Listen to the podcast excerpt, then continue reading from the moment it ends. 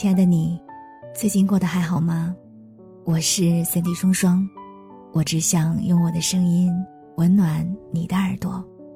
我在上海向你问好。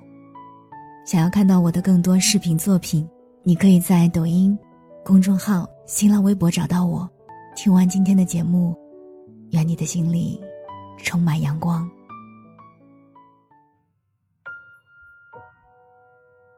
今天想跟你分享的故事来自于小川叔，叫做“抱歉啊，活着本身就是一件很疲惫的事。”二十三岁，大学毕业去南方，火车坐了三天两夜，下来的时候脚都是肿的。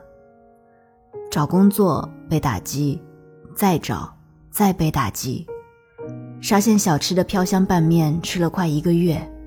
因为最便宜，房间从一人间换成两人间，再换成四人间。钱越来越少，不敢打电话回老家。二十多岁的男生把面子和骨气看成对抗世界唯一的筹码。阴差阳错去了安踏上班，不做设计，做一个排版师傅，每天拿着卷尺算一件运动服需要多少米布料，怎么排版才最合理。没有休息日，住在公司里，一个月名义上可以请两天假，但不知道去哪里。老板说多和师傅学学，不要总想着玩。晚上睡不着，因为楼下就是车间，工人二十四小时都在开工，而我的上班时间直到晚上十点而已。那是二零零三年，那个时候的累是心里的累。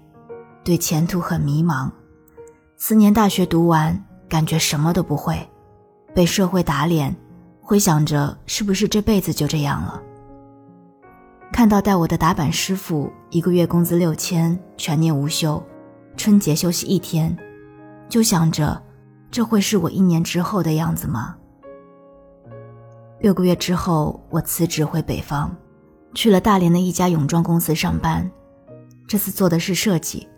进去了之后才发现，就是一个小作坊，楼下开门店，楼上是工厂，没有什么售货员，老板老板娘每天都在店里吃饭，我们几个住在楼上宿舍的人要轮流做饭，晚饭一般都是大白菜和土豆，我和两个妹子一起做设计，打打闹闹，觉得自己活过来了，好像大学四年都活得很压抑。现在焕发了第二春一样，画设计图，偷偷看漫画，悄悄吃面包，和几个工人分着吃咸萝卜。但好景不长，不到两个月就被调去新城总部，更破且更大的工厂，半层楼全是车间，更多的工人，更复杂的流水线。依旧还是住公司，吃公司，男生负责体力活，搬货，运货。我做设计的不用干这些，但是发大货的时候也要一起上阵，和搬运工一样。跟着老奶奶剪了半个月的线头，摆了一个月的自行车，美其名曰体验工厂，为公司做贡献。全场唯一的一个本科生，一个月赚的钱还不如烧锅炉的老大爷。试用期六百，正式八百，老大爷七百。比起身体的累，最累的是关系。办公室眼线众多，宿舍里的眼线更多。今天你在办公室里随意说一句话，明天老板的秘书就会找你谈话，用女皇登基的气势告诉你：别在背后给我搞小动作，老娘很清楚你的一举一动。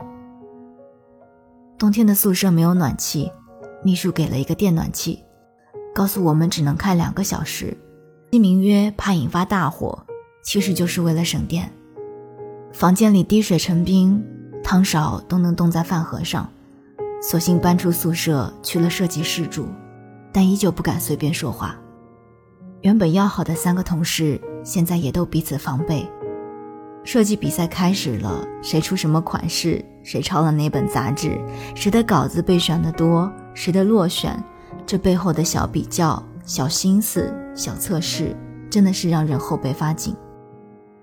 制作样衣都需要成熟的大工，这个时间拉关系、拍马屁，终究觉得自己还是变成了原本自己讨厌的那种人。后来偷偷在公司电脑上写简历，投给了北京的杂志社，接到了录取通知，欢天喜地，半个月工资都没要就直接走人。于是，二零零四年的二月来到北京，还是累，还是压力大。这个城市所有的人都在拼了命的努力。我的工资从八百变成了一千七，却依旧存不下钱。去成都小吃只配吃最便宜的土豆丝盖饭，没别的办法，只能忍着，然后开始欠债。来北京借的路费一千五百元，家里供我上大学欠了十万块。其实压力是最好的动力。我失眠、掉发、抑郁都不能解决任何问题，只能自己挣扎着从泥坑里爬起来。从网上找兼职，从自己唯一会做的写字开始，做枪手、写豆腐块、受骗再写，反正只要能给我发表就可以。画插图、接儿童插图、帮忙上色。二十一张的插图，我可以一次性接两百张；我可以三天不睡觉，最后熬夜熬到早晨在厕所里吐；我可以闭着眼睛写小说，猛打出一串煽情的话。我有写不出的情感故事，因为生活本身足够烂糟糟。我可以不厌其烦的改稿子，只要你同意给我发表，我每篇稿件一百块。就这样，写了四个月，写到通过了试用期。尽管老板看不上我，同事嫌弃我土，穿地摊货；尽管老板在来的第一周就告诉我：“你做好准备，我如果找到合适的人，我会随时辞退你。”尽管我听完这句话，蹲在厕所不敢大声哭，默默流泪了两个小时。可你能怎么办呢？终归还是要活下去，不是吗？我啥也不会，放弃了服装设计专业，来到一线城市。我唯一能赖以生存的技术就是写稿子，而且我还不是写的最好的那个，我甚至都没有什么天分，我只能不断去练、去碰壁、去改、去尝试，不然怎么办呢？然后就是搬出宿舍、租房子，为了房租不得不写，为了地铁票不得不写，一件八百块的冬装大衣我买不起，因为那可能要我写半年才能赚到的钱。你写的不好，你不认识那么多人，你被介绍人剥削，你一个稿子一百块，这些都是你必须要承受的，不然怎么活下去呢？然后命运就变好了，我写了无数个一百块的豆腐块，做了四十多期一百块的电视节目本子，最后拿到了一个十多万的电视节目的机会。期间我换了工作，涨了工资，还在做兼职。最后，活着等来了这个机会，还了外债。然后我迷茫了。我从来就不喜欢北京，或者说，我从没真的好好看过北京。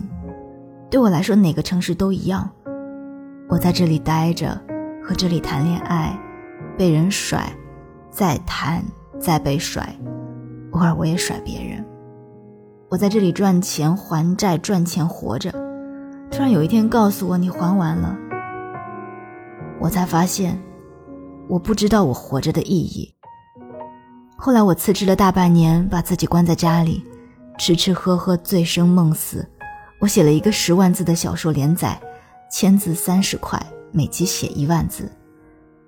我在出来上班的时候，眼睛里没有神采了，我觉得我老了。那年我二十八岁。我觉得这辈子大概也就这样了。我做图书编辑，一个月工资两千七百，出一本书给一百块的编辑费，所以平均每个月差不多三千的样子。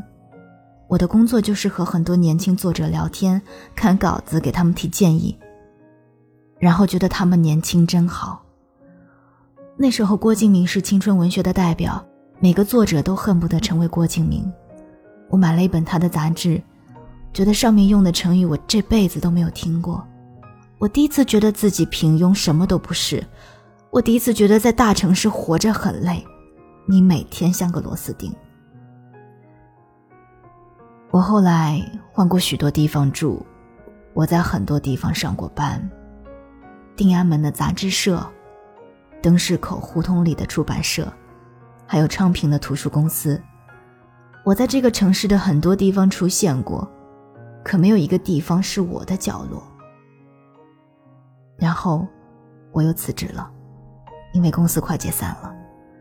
我放飞了自我，去爬山了，演话剧了。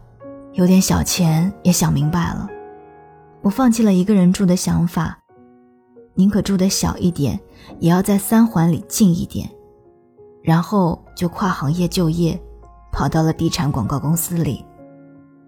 然后我就三十岁了。三十岁，是个月光族，没有存款，恋爱里的鲁瑟，生活里的逃兵，大城市里平凡的大多数。在地产广告公司做最普通的职位，月薪五千，却依旧是全房间鄙视链里的最底层。我第一次觉得北京生活特别累，累到不想说话，累到习惯性加班，累到三十而立，累到不知所以。那个时候我最怕的就是提未来，因为生活没有什么未来，大家都这样庸庸碌碌。我疯过，狂过。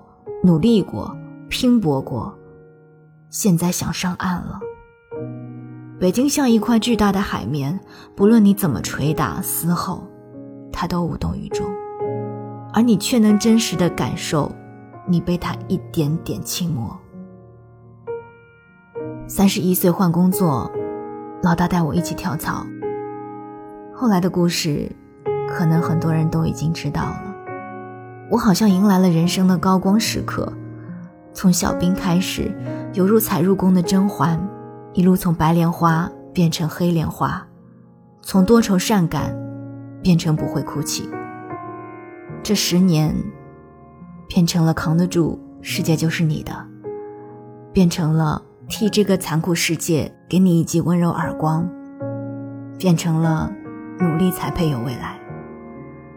这十年对我来说没有累，只有目标，不再是活下去，而是要活得更好。然后我四十岁了。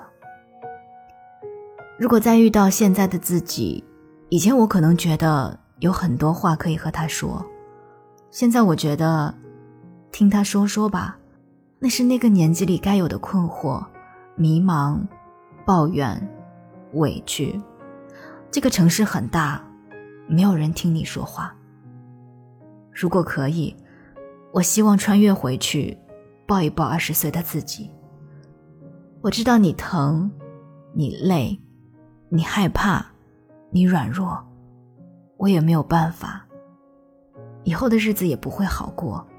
我唯一能给你看到的，是一个闪亮的未来，一个终于不再被别人定义的成功。不再按照传统定义里的标准去生活的自己，一个可能依旧还是平凡，还是庸庸碌碌，还是会困惑迷茫不得志的普通人。可是，他终于可以发出一点点微光，足以温暖手心。如果二十岁的你有很多生活上的累，如果三十岁的你有很多心理上的累，那么四十岁的我，什么都不能为你做。我想抱抱你，对你说一句：“你真棒，你真的了不起。”在这个城市独自活下来，你一定吃了不少的苦吧？在没有朋友、没有家人，甚至丢了自己的那么长的时间里，你还是一步一步走向了光明。这样的你，值得被爱，值得更好的未来。生活如此艰难。前行需要勇气。或许这一路你哭着笑着，自我激励着；或许这一路你百感交集，心如死灰过；或许你对这个城市怨恨过；或许你对人生失望过。但请相信，当岁月劈开视角，当生命积累出厚度，我们闪亮的人生，或许才刚刚到启幕的时刻。我是三 D 双双，今天就跟你分享到这儿，晚安。亲爱的你。